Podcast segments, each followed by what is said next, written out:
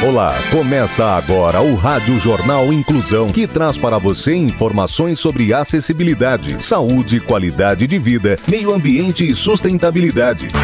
O objetivo é estimular a inclusão social e digital, divulgando matérias atualizadas sobre produtos e serviços que contribuem para a vida de pessoas com deficiência, mobilidade reduzida e da terceira idade. Jornal Inclusão.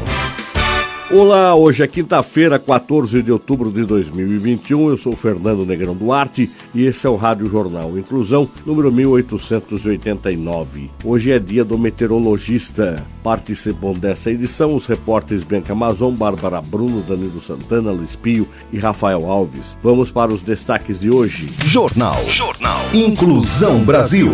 Vovó de 93 anos termina ensino fundamental. E quem foi a professora? A própria bisneta. Exposição Arte na Vida e Atração no Pátio Ciane Shopping. Solidariedade. Solidariedade.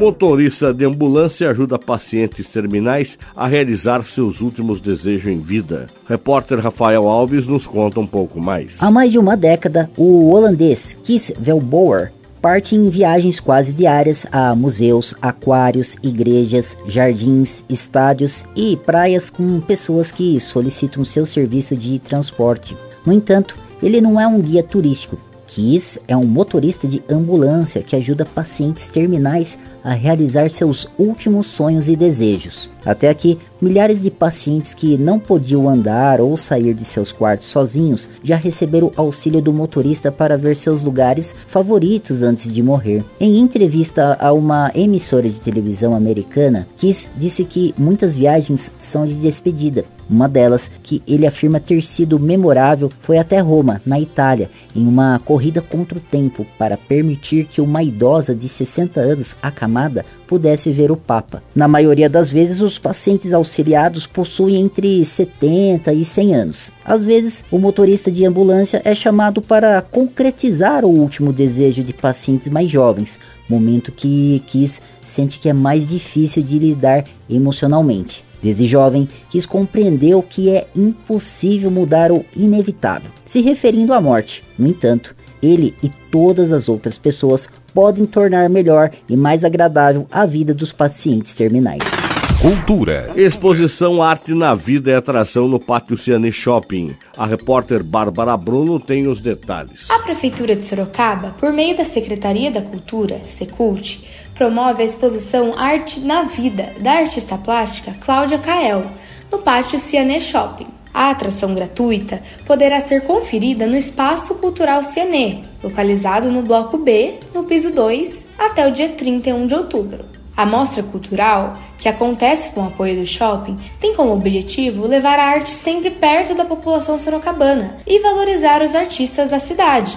A exposição contará com 11 obras da artista plástica, pintadas em óleo sobre tela, utilizando espátula e pincel. Além de se inspirar na própria natureza para desenvolver seus trabalhos, Cláudia Cael conta que se inspira na beleza das cores. A artista explica que as cores sempre a fascinaram, desde crianças, e que todo quadro que faz, independentemente do tema abordado, explora as cores para passar, por meio delas, harmonia, força, fragilidade, sensibilidade, entre outros sentimentos e emoções. Autodidata, Cláudia Cael mora em Sorocaba e pinta aproximadamente 15 anos. Participou de várias exposições, feiras de artes e concursos, como o Mapa Cultural Paulista, onde ficou em primeiro lugar na cidade de Pilar do Sul, que morava na época. A exposição Arte na Vida será atração de segunda a sábado, das 10 horas às 22 horas, e aos domingos, das meio-dia às 21 horas, até o dia 31 de outubro. O Pátio Ciane Shopping está localizado na Avenida Afonso Vergueiro,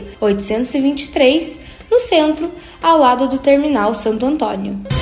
Mobilidade. Número de paulistanos que se deslocam a pé subiu durante a pandemia. Repórter Danilo Santana. O deslocamento a pé de forma frequente em todo ou parte do trajeto é atualmente um hábito para 57% das pessoas na cidade, enquanto no ano passado esse número era de 41%. Já o uso de transporte coletivo caiu em 2021, na comparação com o período anterior à pandemia. A entidade relaciona o movimento ao medo da contaminação por Covid-19 e as dificuldades econômicas do período. O coordenador da rede Nossa São Paulo, Jorge Abraão, avalia que as questões relacionadas à pandemia, tanto sanitária como econômica, estão ditando esse novo momento da mobilidade. Apesar do aumento dos deslocamentos a pé e da disposição da população paulistana em manter este hábito após a pandemia, 81% dos que estão realizando trajetos a pé pretendem continuar, e a maioria sente pouca ou nenhuma segurança em diferentes situações do cotidiano como pedestre. Considerando a situação das calçadas, atravessar por faixa de pedestres, passarelas, pontes e viadutos. Você está ouvindo o Jornal Inclusão Brasil. Os direitos das pessoas com deficiência. As pessoas com deficiência já têm muitos obstáculos, o preconceito não pode ser mais um.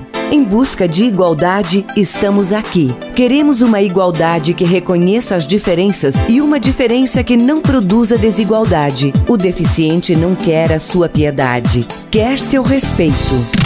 Sustentabilidade. Hotel investe em biodigestor para reduzir descarte de lixo em 60%. Repórter Luiz Pio tem as informações. Um equipamento biodigestor é a aposta de um hotel em São Paulo para reduzir pelo menos 60% do volume de material lançado no meio ambiente.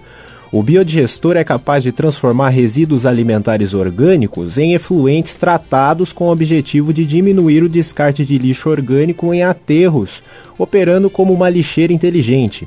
O biodigestor EcoPro, instalado no Renascense São Paulo Hotel, que tem 444 apartamentos, processa os resíduos e acelera a decomposição da matéria orgânica através da água e microorganismos.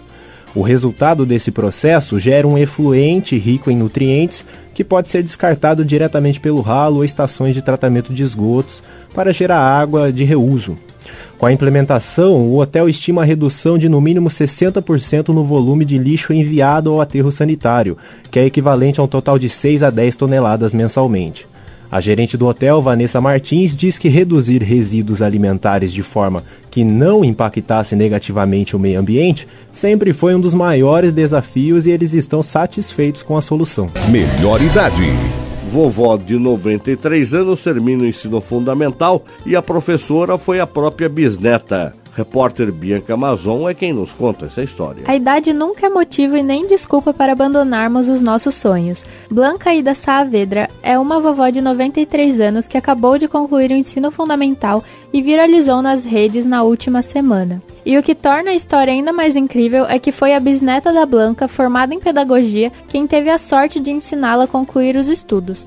Blanca abandonou a escola quando estava na terceira série. Ela precisava trabalhar para ajudar nas despesas de casa. Hoje, a idosa uruguaiana comemora uma grande vitória. Blanca é de uma família bastante humilde. Ela tinha oito irmãos e todos precisavam trabalhar na colheita de milho para manter a casa, junto com os pais. De volta aos estudos, aos 93 anos, ela revelou para a bisneta que é professora de uma escola local, que sempre sonhou em concluir os estudos. Então, a jovem Heloísa Scondor conseguiu uma vaga para bisavó na turma de adultos e começou a levá-la para as aulas. Blanca conta feliz sobre as idas ao colégio. Ele me pega e vamos para a escola juntas. Vou três vezes por semana e estou mais feliz. Me distraí e minha mente não encolhe tanto, disse a idosa. Heloísa fez questão de ter a bisavó na turma e diz que morre de orgulho da conquista dela. A jovem conta que precisou adaptar alguns exercícios para que a idosa pudesse enxergar melhor. Agora Blanca conta que está ansiosa para concluir o ensino médio. Ela fará todos os anos em um programa do governo uruguaiano chamado do ciclo básico, que ajuda adultos a terminarem o segundo grau em apenas um ano.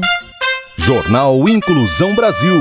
O Rádio Jornal Inclusão de hoje termina aqui. Você também pode escutar o Rádio Jornal Inclusão em formato de podcast no Spotify. Se quiser entrar em contato com a gente, envie um e-mail para radioniso.br, repetindo radioniso.br ou pelo nosso WhatsApp. O número é 15 99724 3329. Repetindo 15 99724 3329. Obrigado pela audiência e até o próximo programa. Termina aqui o Rádio Jornal Inclusão, um projeto de Extensão Universitária da Agência de Comunicação da Universidade de Sorocaba. Jornalista responsável e apresentação, professor Fernando Negrão Duarte. Reportagens, Agência de Comunicação da Universidade de Sorocaba. Gravado no Laboratório de Comunicação da Universidade de Sorocaba, com edição de Douglas Vale e coordenação técnica de Luiz Rodrigues.